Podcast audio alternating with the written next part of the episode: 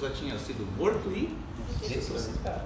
É diferente daquela primeira vez que Jesus encontrou Pedro, Tiago e João no barquinho, que, que Jesus também fez ali a, a, o milagre em que eles pescaram bastante. Mas por que, que esse texto me veio à mente hoje? Por que, que eu quis é, compartilhar com vocês esse texto? Pela situação em que esse episódio se deu. E qual foi? Olha, Jesus tinha morrido, certo? E a morte de Jesus foi muito dura, foi um golpe muito duro, principalmente para aqueles discípulos que eram os mais chegados deles. É porque eles estavam numa expectativa. Já passou por isso? Você tem, você está muito na expectativa de alguma coisa e de repente acontece algo que não está no programa, não estava previsto e isso te frustra e isso te desanima, lógico, porque você está numa expectativa de vitória. Você está num objetivo e de repente você vê que você tem que parar tudo porque tudo foi interrompido. E isso aconteceu aqui com esses discípulos. Eles estavam seguindo a Jesus, eles estavam é, encantados com Jesus, maravilhados com Jesus, vendo as curas, vendo os ensinamentos de Jesus. Eles estavam muito esperançosos com Jesus e de repente, do nada, eles veem lá o seu mestre, o seu Senhor, objeto da esperança, da confiança deles, o homem que eles colocavam a confiança, a pessoa que eles acreditavam que tudo ia dar certo, eles veem lá Jesus Cristo nu, crucificado numa cruz, sendo zombado e escarnecido diante de toda a grande Jerusalém. Então o golpe foi muito duro. Foi muito duro para esses discípulos. Então depois que Jesus morreu, os discípulos ficaram é, eles, eles, foram acometidos assim de, de, sentimentos. O primeiro sentimento é medo, muito medo de que o que pudesse ter acontecido, que pudesse acontecer com eles, o que aconteceu com Jesus. Porque os soldados romanos, o próprio, o próprio clero judaico estava disposto a matar também os discípulos de Jesus. Então eles estavam com medo, sabe, escondidos dentro das casas, escondidos em cavernas espalhados, não mais, não tinha mais é, é, aquela comunhão que tinha antes, porque agora cada um estava para um lado. Estavam com medo. Quando a gente tem medo, é muito ruim, você não consegue viver. É, o medo nos atormenta, você deita com medo, você acorda com medo. Você é tomado pelo pavor. Esses discípulos estavam assim nessa situação. Além do medo, aconteceu uma coisa que é muito ruim e, e isso pode acontecer conosco também quando nós perdemos a esperança, quando nós perdemos a expectativa. Isso é muito ruim, viu? Isso é muito ruim. Quando você está no ministério dentro da igreja, quando você está dentro de uma igreja há muito tempo, de repente você se sente traído, você se sente é, é, você se sente contrariado por algum motivo ou outra razão, e aí às vezes você perde a esperança, você perde o sabor de continuar fazendo o que você fazia antes. Né? Se você gostava de tocar lá no louvor da igreja, você desiste, não tem mais vontade de tocar. Você gostava de dar aula, você desiste, não tem mais vontade de dar aula. Parece que não tem mais sentido isso para você, perde o sabor. Então, a gente vê aqui os discípulos completamente desanimados. Aí, num belo dia, que foi que a gente acabou de ler, Pedro já estava desanimado, ele falou assim: Quer saber, Duma? Eu vou pescar. E junto com Pedro tinha ali alguns discípulos. Pedro falou: Eu vou pescar. Por quê? Porque é o que ele sabia fazer. Forma como Pedro entendeu que a vida dele tinha que continuar, ele voltando à velha profissão. Eu vou pescar. Daí os outros discípulos falaram: ah, A gente está tá de bobeira também aqui, nós vamos contigo. Não foi isso? O texto diz. Pois bem, eles foram pescar quando eles foram pescar, Pedro vivenciou uma nova esperança, uma nova experiência que ele teve lá no passado quando ele conheceu Jesus. Eles ficaram a noite inteira tentando pescar e nada apanharam. ficaram lá jogando a rede, recolhendo a rede, jogando a rede, recolhendo a rede e nada apanharam. E o texto diz aqui que Jesus, Jesus que já tinha ressuscitado, Jesus se aproxima. Você consegue imaginar essa cena? Eles lá, lá no mar, tentando pescar, e Jesus se aproxima quando o dia amanhece. Eles estavam muito exaustos. Eles estavam muito cansados. Exaustos, desanimados e com fome. Com fome. E Jesus chega e Jesus faz uma pergunta. Deve ter gritado, né? Que ele estava longe, né? E Jesus pergunta: E aí, vocês têm? Vocês têm alguma coisa para a gente comer aí? Vocês têm o que comer? E eles responderam: Olha, nós não temos nada. Por quê? Porque não tinha nada para comer. Porque não conseguiram pescar. E aí Jesus fala: Olha, lança a rede para o outro lado.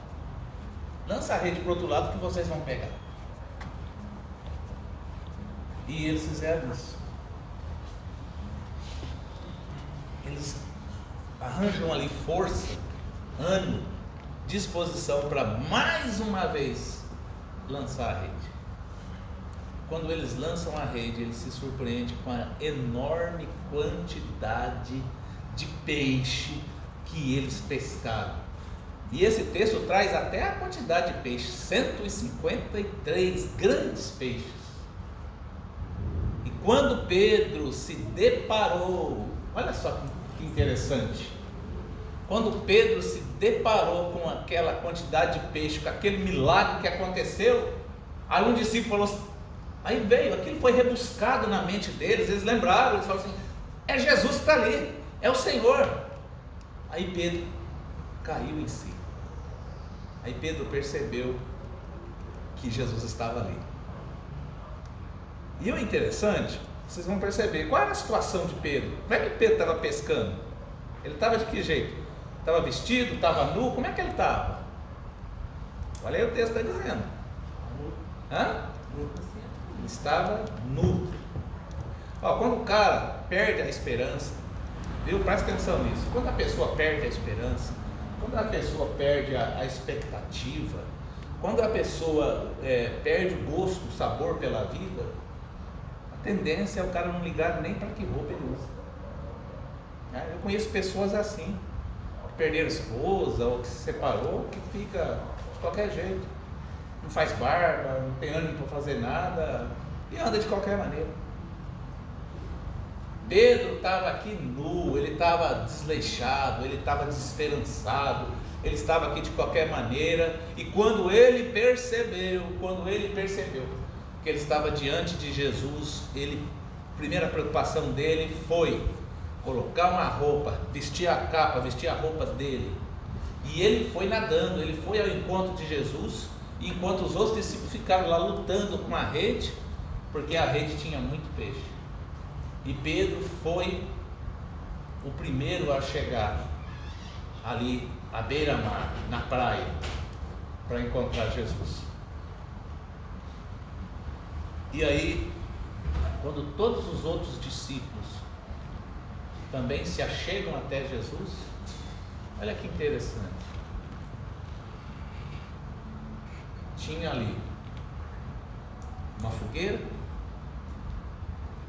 cima daquela fogueira tinha pão e tinha peixe. E Jesus fala uma coisa interessante. Jesus fala assim: olha, vinde e comer. Venha comer. Nessa noite, é, eu chamei aqui a Amanda para estar aqui e chamei outras pessoas porque eu quero que essas pessoas venham comer.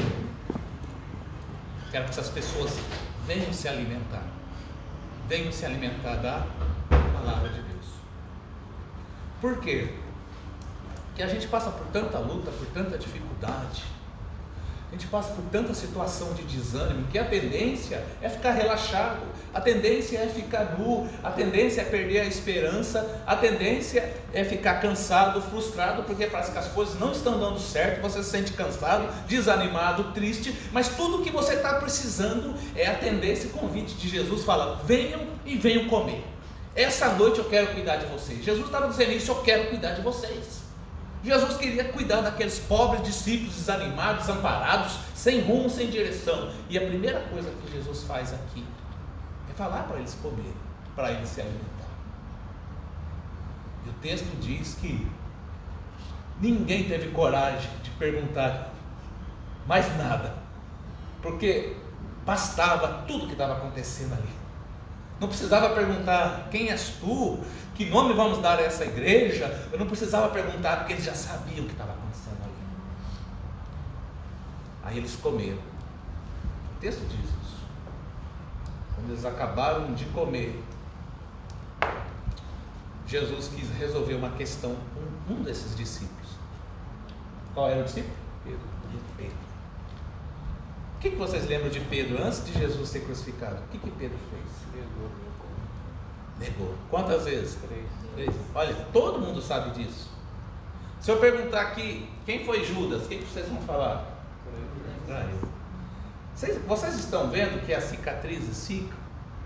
Todo mundo sabe, até quem não lê Bíblia sabe, que Pedro negou a Jesus. Não uma, mas três vezes. Se a gente perguntar de Judas, todo mundo sabe que Judas foi quem traiu Jesus essas coisas ficaram marcadas na vida dessas pessoas. Talvez eu, você, tenhamos feito coisas ruins no passado, coisas que nos envergonharam e que nos marcaram. As pessoas vão sempre lembrar. É? As pessoas vão sempre lembrar. É? Todo mundo lembra que Pedro negou a Jesus. Ninguém. Olha, isso vai ser, nunca vai ser esquecido. Mas agora nós vamos ver é como que Jesus cuidou disso. Isso que é o importante. Não é o que você fez de errado lá atrás, mas é a maneira como isso foi acertado entre você e o seu Deus. Né? Para que você não fique envergonhado. Olha, o que Pedro fez foi muito feio.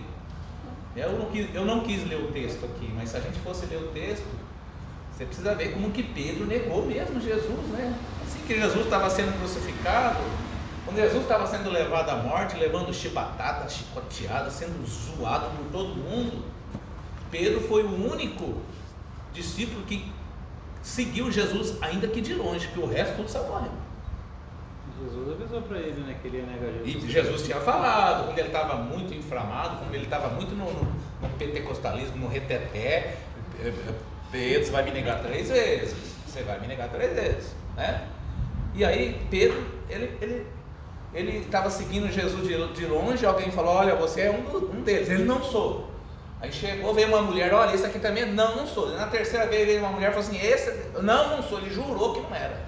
Praguejou e jurou, falou que não conhecia o tal homem, que seria Jesus. E o galo cantou.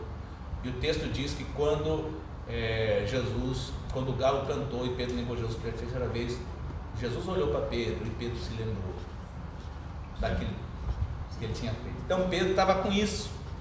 Ele se arrependeu na hora ali depois disso. Né? Se arrependeu. Na hora que, que ele negou, ele se arrependeu. E depois que Jesus morreu, você imagina o remorso que ele não tinha. Ele, Pedro carregava isso dentro.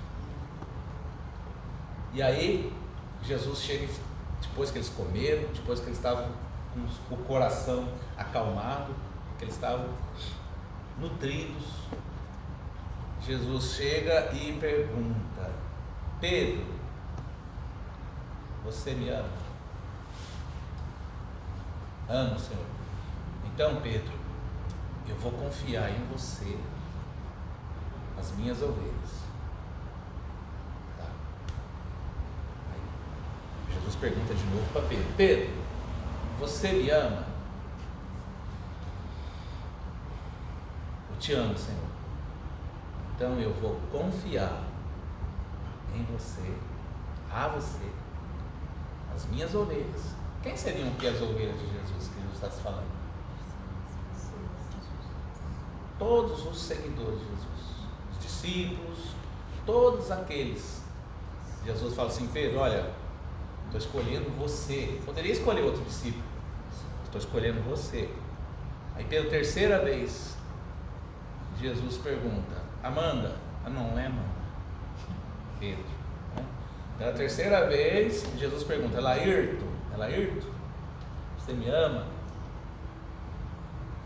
Aí Pedro ficou envergonhado, porque ele sabia onde Jesus queria chegar. O texto diz que ele ficou triste, falou: Senhor, para de me torturar. O Senhor sabe todas as coisas, o Senhor sabe que eu te amo. Então Jesus fala: Pedro, assume a responsabilidade das ovelhas que me seguem, das pessoas que acreditam em mim e que me seguem. E essa situação foi aqui resolvida entre Jesus e Pedro. E é por isso que a Igreja Católica fala que depois que Jesus é, subiu ao céu, Pedro foi o primeiro Papa representante da igreja, porque Jesus confiou a sua igreja na mão dele. É por isso que nós temos que entender é que Deus nos chamou para sermos dele. E ainda que as coisas estejam acontecendo muito ruim na nossa vida, nós não podemos deixar de nos alimentar desse Deus. Não podemos deixar de comer daquilo que o Senhor Jesus nos prepara, daquilo que Ele tem nos dado, porque Ele tem ministério para a nossa vida. Porque Ele, além de cuidado, Ele quer que nós sejamos nesse bairro, nessa cidade, que nós sejamos nesse país, nesse mundo, sejamos cuidadores, apacentadores de pessoas que precisam se alimentar e comer. É. E não importa, não importa o que marcou a sua vida pelo lado negativo, não importa. O importante é que a cicatriz pode ficar, as pessoas podem lembrar das mancadas que você deu, mas o Senhor Jesus já acertou isso com você. E se ele não acertou, ele quer acertar com você. Se você ainda tem pendências com o Senhor Jesus, acerte isso. Assim como foi resolvido aqui com Pedro. E vida que segue. E confia. Confia que nada está perdido. Nada está perdido. O sonho não acabou. E sem querer fazer alguma alusão que é a campanha do Lula, sem medo de ser feliz. Né, Ricardo? Sem medo de ser feliz, a gente tem que viver a vida. Por quê? Porque nós somos chamados para sermos filhos de Deus, discípulos de Deus, cuidados por Deus, protegidos por Deus, amparados por Deus. Amém? Amém. Vocês podem compartilhar quem quiser. Amém. Amém, né, Júlio? Engraçado é que quando Jesus ele ressuscita ele lá que os discípulos vão lá, vai três, né? Maria, primeira que vai lá ver a pedra removida. Aí nessa hora aqui foi para três, aí Jesus aparece para sete depois, né? É. Aqui eles não tinham ido lá ainda, eles não tinham visto a ressurreição de Cristo nesse momento ali, né? Não. Aí eles, aí depois que Jesus, eles desanimados, eles acabam indo pescar. Isso. Ele, então, aí falando, vamos pescar. E ali no meditar ali, na pescaria, Jesus aparece. Por isso que as pessoas falam, quando você não está legal, vai pescar, né? Vai pescar. Está nervoso, vai pescar. A pesca é uma terapia, seria uma Sim. terapia, né? É. Para muitos é terapia, para uns é estresse, depende do, do, modo de pensar. Né? É. Aí Cristo aparece para eles ali e, na hora ali eles ficam meio assim e vê que realmente é Cristo que está ali, né? Isso. É muito difícil lidar com lidar com a morte lidar com a derrota, né, né Cláudio? É por isso que Jesus apareceu várias vezes aos discípulos depois que, que ressuscitou, para que os discípulos é, tivessem a plena convicção de que nada acabou e que, é, pelo contrário, ele tinha vencido a morte. E, e é engraçado que às vezes a gente é incrédulo, né? Porque eles andaram com Cristo três anos, né? No ministério de Cristo e Cristo sempre avisando: eu vou, mas ressuscitar e parece que ali na cabeça deles parece que eles não assimilavam isso, né? E tipo, quando Cristo realmente morreu e ressuscitou, eles não vinham à tona isso, né? Depois que Cristo aparece para eles no mar, depois que veio à tona.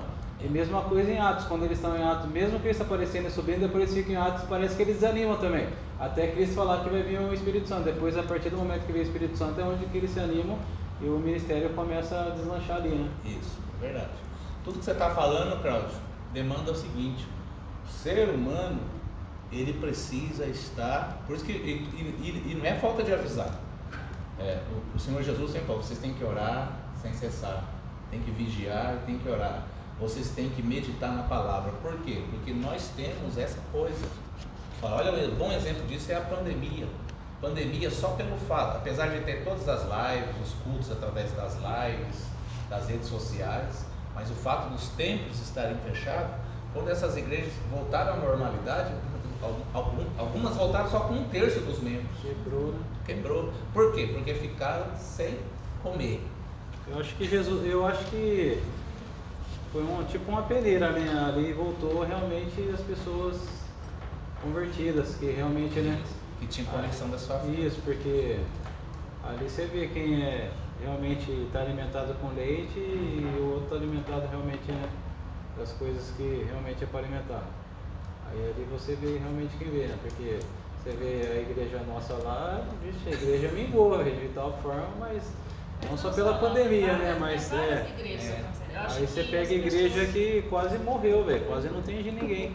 É. Acho que as pessoas, o que você falou é importante porque assim, a palavra nos fortalece, nos faz lembrar de quem somos, em quem nós cremos, né? Então se a gente acaba não buscando, esfriando, as, as, os problemas do dia a dia, da vida que a gente tem, faz com que a gente se afaste.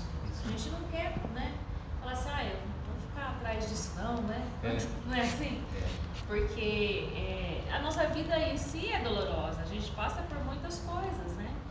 E se a gente não estiver realmente buscando é, realmente aquele que nós cremos, né? E, e, ter a convicção de que nós cremos, a gente acaba mesmo falando, ah, eu não vou ficar correndo, indo atrás disso, né? Vou cuidar da minha vida e vou seguir em frente, né? Que foram, foi o que eles fizeram, né?